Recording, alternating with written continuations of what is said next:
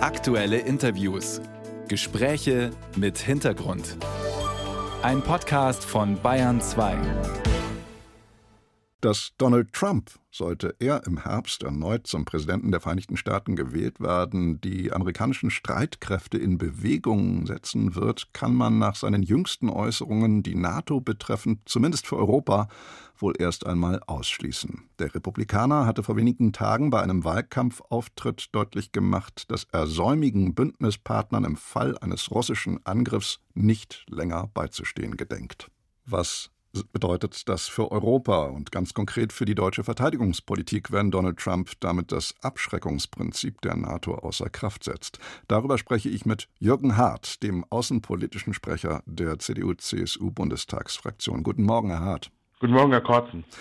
Herr Hart, was sagt der Transatlantiker? Wie gut wäre Deutschland für eine zweite Amtszeit von Donald Trump vorbereitet, um nicht zu sagen gerüstet? Ich fürchte, dass wir nicht gut vorbereitet sind. Ähm, die Bundesregierung hat es versäumt, zunächst einmal mit dem Präsidenten Joe Biden zu einem Ergebnis zu kommen in verschiedenen Politikfeldern, in der Sicherheitspolitik, aber vielleicht auch in der Handelspolitik und der China-Politik, sodass Biden den Amerikanerinnen und Amerikanern beweisen kann, Kooperation mit Deutschland und Europa ist besser als die Konfrontation, die Trump ja die vier Jahre zuvor versucht hat. Äh, da hat man einfach meines Erachtens in Brüssel und in Berlin zu wenig Initiative gezeigt, sodass es für Donald Trump jetzt leicht ist, uns entsprechend äh, zu, zum Buhmann zu machen, wie das ja bisher seine Strategie war. Wenn irgendwas in Amerika schiefläuft, ist ja nie Amerika selbst dran schuld, sondern immer jemand anderer. Und da ist für Trump Deutschland in der ersten Reihe. Und ich äh, fordere von der Bundesregierung, dass sie ganz konkret äh, prüft, was muss geschehen, wenn Trump Präsident wird, was sind unsere Angebote an einen Präsidenten Trump in der Handelspolitik, in der Sicherheitspolitik, auch in anderen Politikfeldern. Ähm, aber da ruht der See stille und ich habe das Gefühl, man duckt einfach den Kopf vor dieser Herausforderung weg. Unterhalten Sie selbst eigentlich derzeit Kontakt zu republikanischen Außenpolitikern? Ähm, ich hatte ähm, zweimal die Gelegenheit, in der zweiten Jahreshälfte des letzten Jahres mit äh, Senatoren beider Parteien zusammenzutreffen, auch zu Hintergrundgesprächen. Die waren sehr ermutigend, weil ich das Gefühl habe, dass gerade im Senat aber auch im Abgeordnetenhaus äh, die transatlantische Vernunft äh, in der ersten Reihe steht. Also ich glaube, es gibt keinen Senator im US-Kongress, der nicht den Kopf schüttelt über solche Äußerungen von Donald Trump, wie Sie sie gerade äh, zitiert haben. Aber das ändert ja nichts an der Tatsache, dass auch in Amerika, gerade im republikanischen Lager, viele davon ausgehen, dass Trump tatsächlich der Kandidat sein könnte. Und sich gegen den Kandidaten zu stellen, ist äh, politisch tödlich für einen äh, Abgeordneten oder Senator, der im November ebenfalls zur Wahl steht. Und äh, ich gehe davon aus, dass wir auch am kommenden Wochenende intensive Gespräche mit unseren amerikanischen Kollegen führen können äh, in der Münchner Sicherheitskonferenz, aber ich fürchte, dass auch die uns nicht eine Aussage machen können, wer nun der nächste Präsident der Vereinigten Staaten von Amerika ist.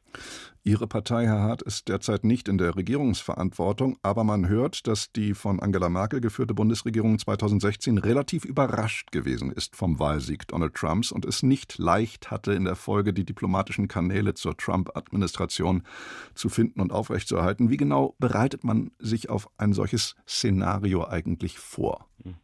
Also ich bin damals Transatlantik-Koordinator gewesen im Auswärtigen Amt, konnte da meinen kleinen Beitrag zu leisten. Ich hatte bereits wenige Wochen nach dem Amtsantritt äh, von Donald Trump Gelegenheit zu Terminen im Weißen Haus, also nicht mit dem Präsidenten, aber mit seinem, seinen engsten Mitarbeitern. Äh, äh, die Kanzlerin hat dann wenige Wochen später ähm, einen sehr langen, intensiven Gesprächstermin, einen Termin in Washington gehabt. Ich glaube sogar mehrere Stunden verbracht mit dem Präsidenten und mit den Ministern.